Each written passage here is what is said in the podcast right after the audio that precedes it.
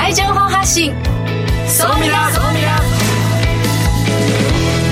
リスナーの皆さんこんにちは。大野康則です。榎木ののりこです。この時間は総ミラ相対的未来情報発信番組をお送りしていきます。ニュースや情報をもとに仮説を立て予測することが可能な相対的未来につながるヒント総ミラをいち早くリスナーの皆さんにお届けしていく情報番組ですパーソナリティは大野康則さんです。よろしくお願いいたします。よろしくお願いします。そして日本能率協会総合研究所マーケティングデータバンクエグゼクティブフェロー菊池健二さんです。はい、えー、菊池健二です。今日もよろしくお願いします、えー、今日もですね CNBC ディスラプター50というアメリカのランキングデータからですねユニークな企業を2社ご紹介したいと思います。はい。さあそして本日未来コンパスゲストはこの方です北欧デンマーク文化研究家張海由香さんです。張海さんよろしくお願いします。はい、どうぞよろしくお願いいたします。あのデンマークは実はあの国際競争力ナンバーワンでして、えー、そこのですね研究をされております。今日張海さんにですね日本の組織の課題点ですとかなぜデンマークは国際協力でナンバーワンを取れているのかですね。そういったお話を今日たっぷりお聞きしたいなと思っております。榎木さんお願いします、はい、実はですね総ミラ番組3年目を迎えましたついにわーということで。おめでとうございます。3年目か。はい、そうなんいや、なんかね、デコボココンビよくここまでやってきましたね、ね私たち。全然ね、性格がこう皆さん全然違いますからね、それぞれ。本当にスタートした時はこの今の放送のスタイルというのが予測できていませんでしたけれどもね、うん、もう今ではだいぶしかも榎戸さん今もう海外に行かれてるっていう、まあ、その時あの実は張海さんと一緒今デンマーク私コペンハーゲンに今おりますはいまあ、そんなコペンハンゲンから今日もお送りしております。はい。さあ、この番組は YouTube でも配信しています。YouTube はラジオ日経の番組サイトからご覧いただけます。こちらもぜひチェックしてください。それでは番組スタートです。この番組は日本能率協会総合研究所の提供でお送りします。総ミラートレンド。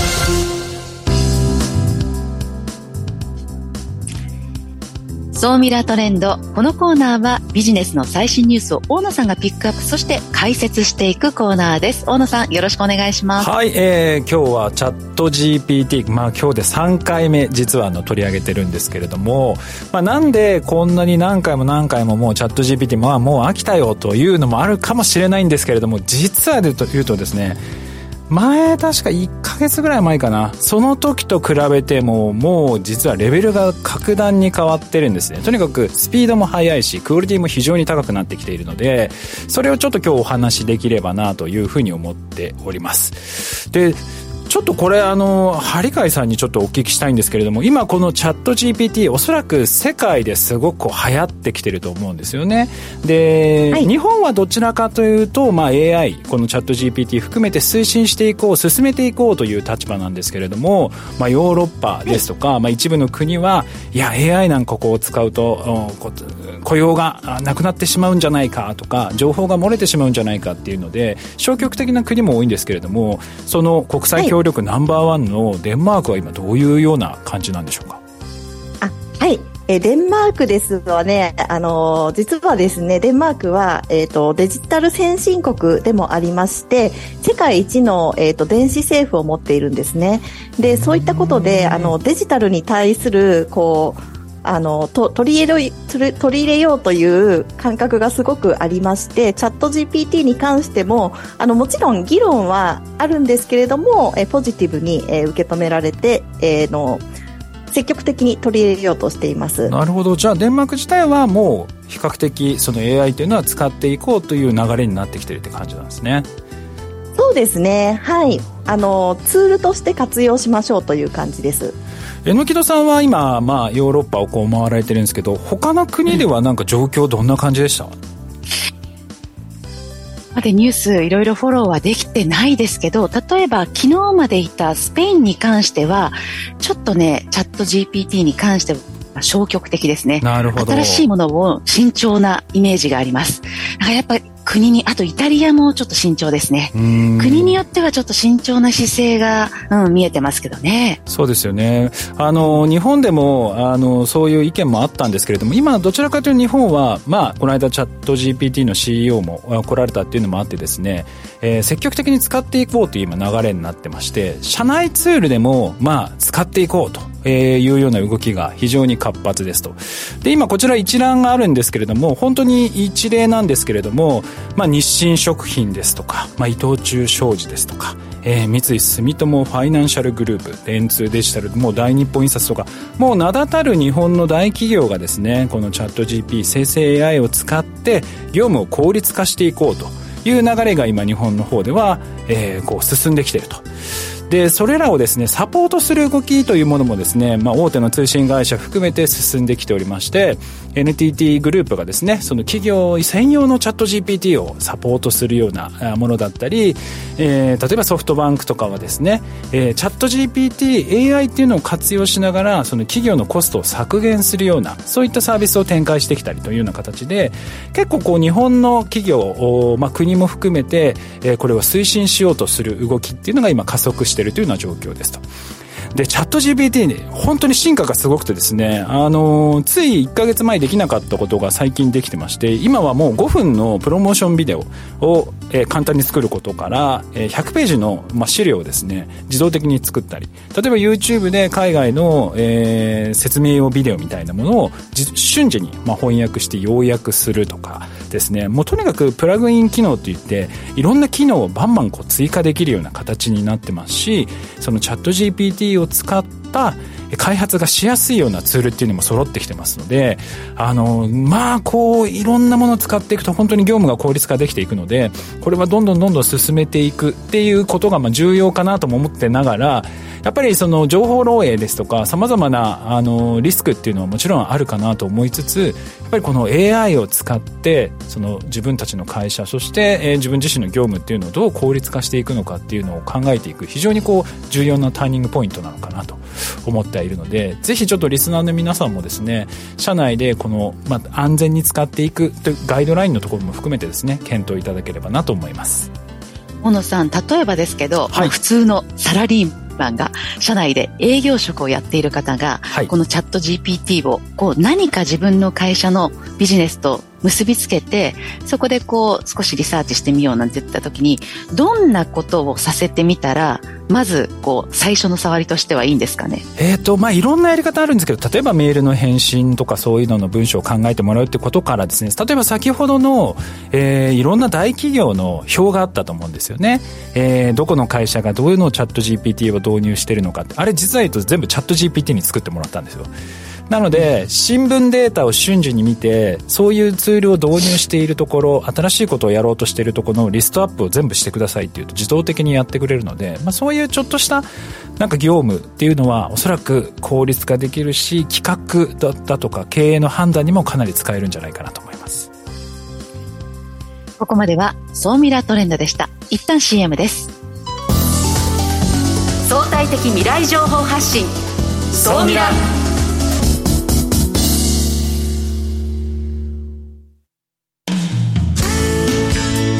組織の未来創造のために今最も重要なテーマの一つが事業開発です。その事業開発を支援すべくスペックホルダーと日本能率協会総合研究所あつらいの3社が新サービスをスタートしました。まずは総ミラウェブサイトから「モンジュ MONJU プロジェクト」のバナーをクリック。専用サイトからご相談ください。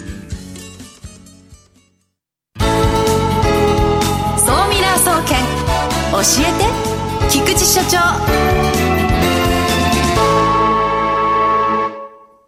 最新データから未来がわかる総ミラー総研教えて菊池所長のコーナーです。菊池さんよろしくお願いします。はい、えー、今週もよろしくお願いします。えー、結構あの、いろいろこだわってやってましてですね、あの、CNBC ディスラプター50というですね、えー、5月に発表、5月の前半ですかね、に発表になったですね、いわゆるこれから業界を破壊する革命を起こす企業はここだみたいな話をですね、えー、取り上げてきてるんですけども、まあ、今回ですね、3回目ということで、さすがに次回から違う値段にするんですけども、まあ、せっかくなんで、ちょっと面白そうな2社をですね、ご紹介していきたいなと思います。よろしくお願いいたします。はい。お願いします。では、早速。一つはですね、あの、この、えー、ディスラプター50はですね、まあ、なんとかご紹介している通り、これから世界のビジネスを変えるのはこの50社だということで選ばれていて、そこに選ばれるのは大変ステータスだと思うんですけども、第1位は、やっぱりチャット GPT を運営しているオープン AI が取ったという話をですね、リスナーの皆さんにはこれまでも伝えてきました。まあ、ただ、50社見てる中でですね、いや、いろいろ面白い会社ってあるんだなっていうことなので、まあ、2社私がちょっと自分の視点で選んでみたのは、第8位にランクインしたイギリスの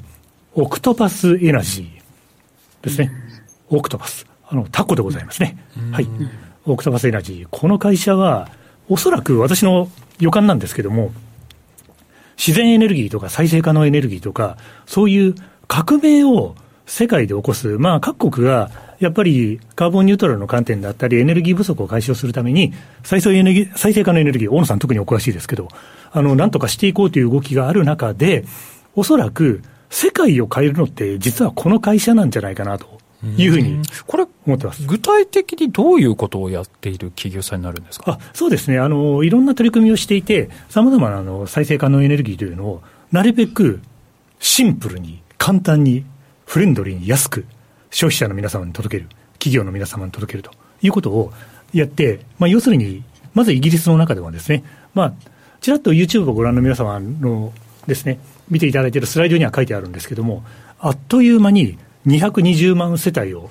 に電力とガスを提供することに成功して、やっぱりビジネスって結局成功させるためにはとどのつまり、シンプル、簡単、フレンドリーという、オクトパスエナジーが標榜しているキーワードがすごくて、そういう意味でいくと、なるべく安価にエネルギーを届ける仕組みというのをしっかり作っていて、イギリス発ですでに世界13カ国でビジネスを展開。日本でも東京ガスさんと組んで、TG オクトパスエナジーという会社を作って展開していると。まあ、ガス会社さんと組んでるというのもなかなかユニークなポイントだと思うんですけど、まあ、いずれにしてもですね、あの、こういう会社が世界を変えていく。あと、さっきの大野さんの話題の中で、やっぱり AI を使って、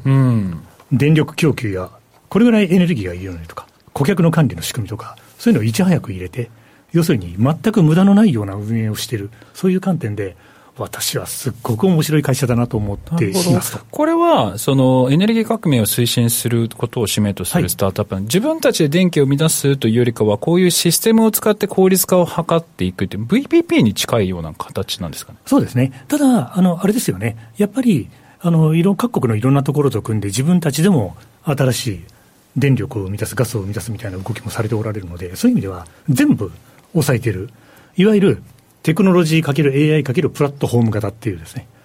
オクトパスエナジーという社名は、ちょっと覚えておいていただけるといいんじゃないかなこれちょっと注目ですね。えぜひぜひ。今、ウェブサイト見てみたら、そのオクトパス、はい、そのタコのピンク色のショッキングピンクのなんかキャラクターがあって、本当に電力会社らしくない雰囲気もなんか新しい感じがしますね。そうなんですよね。あの、タコのキャラクターが可愛いって言って評判になってて、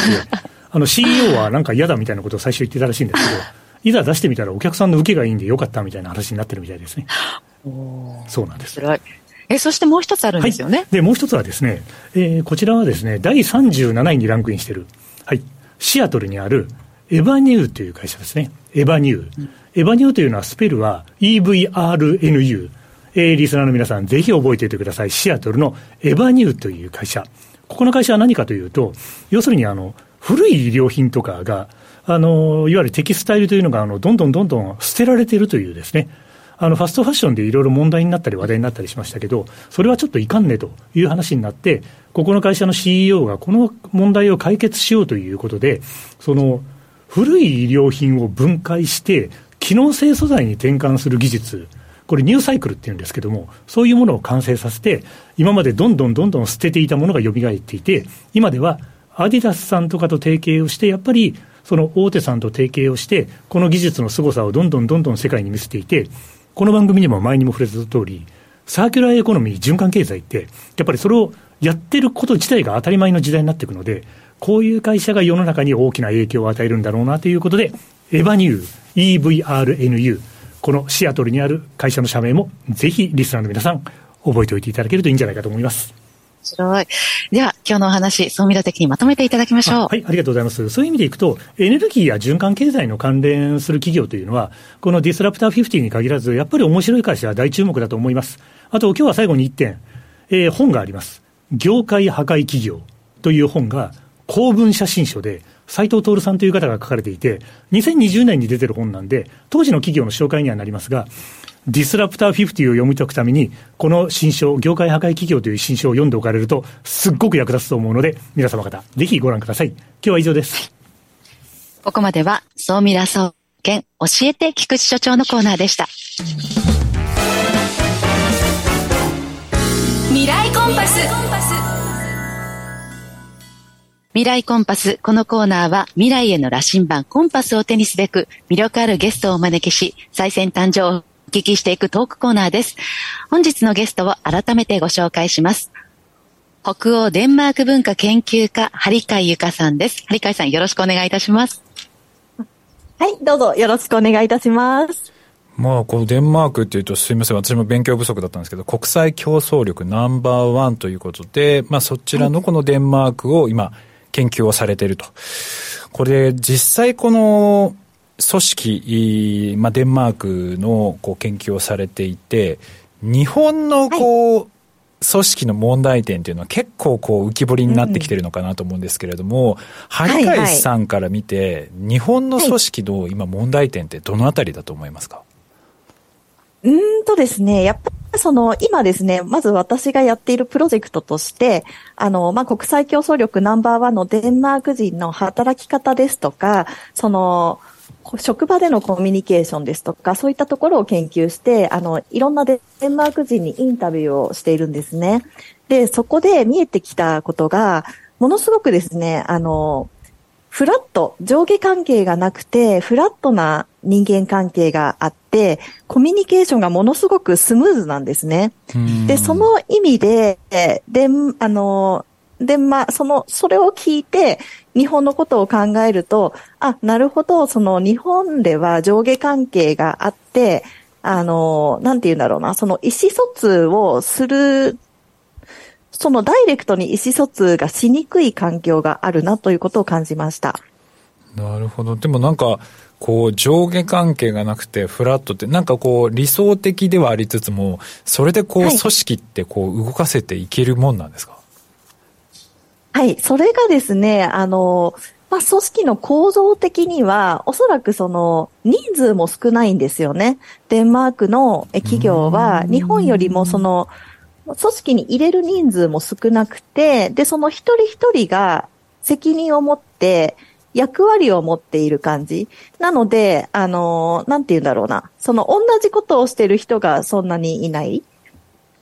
という感じですね。で、えっ、ー、と、ね、なんだろうな。その、目的に向かって、その自分の役割を果たしていくっていうところが、すごく明確にあるので、あの、いろいろスピードが速いのかなっていうのは、そういう気がしますね。なるほど。でもこう、まあ、なんだろう、それぞれこう役割が明確化されていて、さらに自分以外、あんまりその役割をやってる人がいないってなると、はい、その人にこう与えられる負荷みたいなものも結構こう高くなって、はい、それが原因でこうちょっと体調を崩すみたいなこともなくはないのかなと思うんですけど、はい、そういうのはデンマークの方っていうのはどう乗り越えられてるんですか？そこはね、やっぱり、その、それぞれの負荷っていうのはあると思います、それなりに。ただ、その、まずもともと就職する段階で、自分の関心があることを仕事にするというのが、あの、転職理由が、いろんな人に聞いたんですけど、ほとんどが、その自分の関心をベースにした、あの、転職をされているんですね。で、あの、そこの分野を深めていこうとか、プロフェッショナルになろうとか、自己成長しようとか、そういったモチベーションがあるので、そのプレッシャーに耐えられるのかなっていうところはありますね。ただ、その、すごく頭を使われていると思います、皆さん。えのきどさんはどちらかというとまあ日本の生活が多分長くて、で、今海外にこう行かれてると思うんですけど、こう、えのきどさんから見ると、海外での働き方、まああの、表面上しかちょっと今あれかもしれないですけど、その海外の働いてる人の雰囲気と日本ってなんかどう違うと思われます？あの、休みの使い方とかがうまいというか、すごく、なんかそこの権利を主張している方が多いなと思います。すごく切り替えをしっかりしてるのかな。働くために遊ぶ。なんか自分の生活とか、えー、プライベートな時間をすごく大事にして、そこがあるからこそ、なんかきちんと働く時間も向き合ってるっていう感じがして、あの、会社の犬みたいになってる人は少ないような気がします。うん。はいかいさん、実際いかがないですか、そのあたりは。いや、実際本当にあの、今、えのきどさんがおっしゃっていたその通りだと思っていて、そのプライベートの時間で大切にしたいものがあるから、もうそのために、その時間をたくさん取るために、どれだけ効率的に働くかみたいな ところがあって、で、すごくあの、もう、私あの、シェアオフィスで働、あの、使ってるんですけれども、スタートアップ系のシェアオフィス、あの、皆さん4時ぐらいになったもう空っぽなんですよね、オフィスが。うん。うん。で、もう、あの、保育園とか幼稚園のお迎えでも、大体皆さん4時ぐらいにはお迎えに行かれるっていう感じで、本当にその、プライベート時間が確保されていますね。で、日本だとこう、上司の顔色見て、帰る時間、え、5時になったけど帰れないな、まだ上司いるし、みたいな、ね、その感覚はないですよね、おそらく。あ、全くないですね。ほら。はい。で、その、上司の、上司の立場の人にもインタビューをしたんですけれども、その部下が早く帰ることに対して気にならないのかっていう質問をしたんですが、あの、全く気にならないというふうにおっしゃってました。結構、結果は求められるんですか？はい。結果は求められます。なので、そういう意味での、その一人一人へのプレッシャーっていうのはすごく高いと思います。で、あと、解雇も、そのプライベートセクターの場合は、解雇もしやすいので、あの、そこへのプレッシャーは、あの、結構あると思いますね。なるほど。あと、あの、日本国内だと結構新卒を一括で採用して、で、大体、まあ、新卒で大手に入ると、2ヶ月か3ヶ月はもうみっちりマニュアルでこう書いてあることを暗記して、それをこうやるっていう文化が非常にまあ強いのかなという気はするんですけど、デンマークとかの場合って、そういう社員教育みたいなものとか、新卒採用みたいなのっていうのはどういうふうになってるんですか？はい。えっ、ー、とですね、新卒一括採用みたいなことは、えー、なくてですね、なんかこう皆さんがそれぞれ自分のペースで、その、ちょ、まあの、自分のペースで就職活動をするという感じですね。で最初は、その教育機関にいながら、インターンで、その自分の、あの、目指したいところのインターンとして働き始めて、で、そのインターンから、えっ、ー、と、正社員になったりですとか、そこからまた別のキャリアに、あの、企業に行ったりですとか、そういう感じでスタートする人が多いです。結構その個人個人という感じがありますね。なるほど。で、あとは、まあそういう結構自由だし、プライベートの時間っていうのも尊重してもらえると。まあそういうこう環境の中、どうして国際協力、競争力ナンバーワンっていうのが勝ち取れたと思われます？はい。えっ、ー、とですね、あの、国際競争力のデータを見ていると、あの、まあ、1位になった理由としては、経済的な、あの、改善というのがあるんですけれども、もともとデンマークがずっと強いエリアというのが、その、仕事の効率、生産性とかそういったところなんですね。で、それは、その、あの、やっぱりね、えっ、ー、と、社員の一人一人のスキルが高い。で、社員のモチベーションがある。そういったところが、あの、すごく大きいのかなという感じがします。なるほど。この社員一人一人のそのスキルというのは、どこで勉強されてるんですか、はい、あ、それがですね、やっぱり、その、うん、自分に関心がある、自分が関心があることを学び、それ、あの、関心があることを仕事にするみたいな思考が結構あって、その、仕事がアイデンティティみたいになっている人が多いんですね。そういう意味では、そのもともと自分に関心がある分野なので、結構自然に学ぶというか、あの、自分で意欲的に、あの、ああじゃないか、こうじゃないかと、あの、で、そのためには、あの、これを学んだ方がいいんじゃないかみたいな感じで、とてもすごく、あの、自立しているという印象がありますね。菊池さんからすると、このデンマークの組織作りっていうのはどういったところが気になりますか？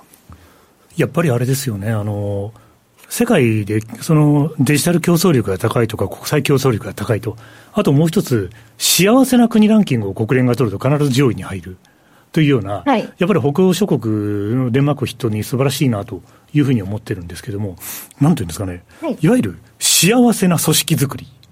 というか、幸せな組織づくりからできて、一方で、テックバーベキューみたいなイベントをいろいろやられてるように、面白いスタートアップもいっぱい立ち上がってる、そういったような、その、なんですかね、国民性というんでしょうか。その、はいはい、そのあたりの背景に何があるのかなっていうのがとっても気になりながら今日伺ってます。ああ、はい、はい。